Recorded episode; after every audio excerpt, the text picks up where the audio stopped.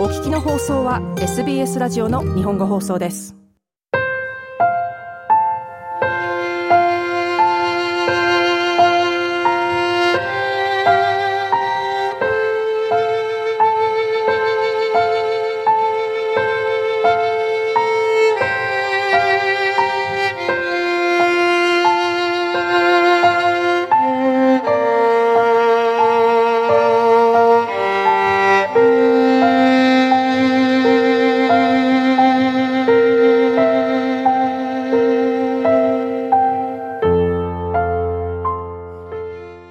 こんばんは。ビーバーオペラの時間がやってまいりました。プレゼンターを務めます大竹彩子です。お元気でお過ごしでしょうか？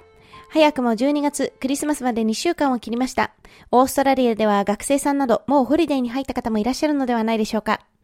本日は定番ではありますが、やはりクリスマスが近づくと聴きたくなるあのオペラ、ラ・ボエームをご紹介したいと思います。19世紀から20世紀にかけて活躍したイタリア人オペラ作曲家、ジャコモ・プッチーニ。プッチーニのオペラには高い人気を誇るものがいくつもありますが、中でも知名度、人気ともに一番なのがこのラー・ボエームではないでしょうか。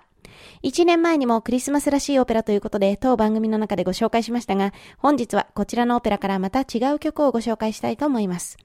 解説が前回放送時と重なる部分もあるかと思いますが、ご容赦くださいませ。まず、なぜこのオペラがとりわけクリスマス時期にぴったりかと言いますと、全4幕からなるこの作品の最初の2幕がクリスマスイブの日という設定だからです。また、ボエームという言葉がボヘミアンの意味であることからも推測できるように、このオペラは基本的に夢見る若い芸術家の卵たちを描いたオペラで、例えば家賃の支払いや暖を取るための薪を買うお金に困ったりする場面なども出てきます。前半の二幕は、そうした生活が苦しくても夢や情熱、そしてユーモアを持ち続ける、その日暮らしなほろ苦い青春生活に、ロマンチックな恋の予感、そして華やかなクリスマスムードも合わさったものとなっています。そんな恋愛を中心とした青春劇。ただし、最後にはヒロインが病でこの世を去ってしまう悲劇でもあります。詩人ロドルフォが画家マルチェッロほか友人男性数人と共同生活を送っている家に、おはりこのミミが明かりを分けてくださいと言って訪ねてきたことで二人は出会い、第2幕が終わる頃までにはすっかりカップルに。この主役カップルに加えて、マルチェッロと元恋人のムゼッタのこじれた恋愛模様も描かれます。ただし、ミミとロドルフォの幸せは長くは続きません。ミミは深刻な病を患っており、第3幕では二人は愛し合っていながらも別れるという決断を下します。続く最終幕、第4幕では、ミミの容態はさらに悪化しており、その様子を聞いて死を覚悟したロドルフォたちは、彼女を自分たちの家に迎え看病することに。ロドルフォとミミの感動の再会。そして、ミミとの最後の思い出作りとも言えるような、切なく悲しく、しかし美しい時間が登場人物それぞれに流れる中で、最後はミミがそっと息を引き取り、幕となります。まるで映画のようなドラマチックなストーリーですが、それは筋書きだけではありません。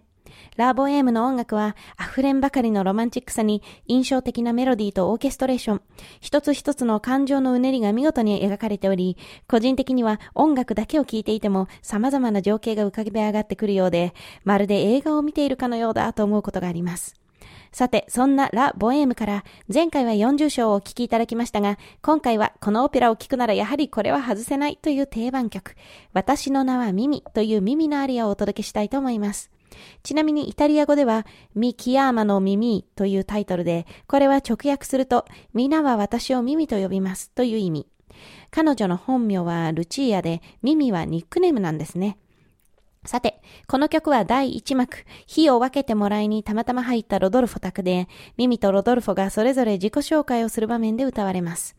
ただ、ミミは無事ろうそくに明かりを灯し、それではどうもありがとう、と一旦去りかけるも、鍵をあなたの家に落としてしまったみたい、とすぐ戻ってきて、今度はその鍵を二人で探すうちに、ミミのろうそくの火が風で再び消えてしまい、ロドルフォは暗がりで鍵を見つけるも、ミミと話を続けたいがために探し続けるふりをする。という恋のキューピッドのいたずらか、それとも二人の駆け引きかというような一連のイベントがこの直前に起こっています。頭の中はすでに鍵どころではないかもしれない。恋の予感を感じさせる雰囲気の中歌われるこの自己紹介のアリア、どうぞお楽しみくださいませ。本日お聴きいただくのは、イタリアの名ソプラノでこの役を得意としていたミレッラ・フレーニの歌う私の名はミミ。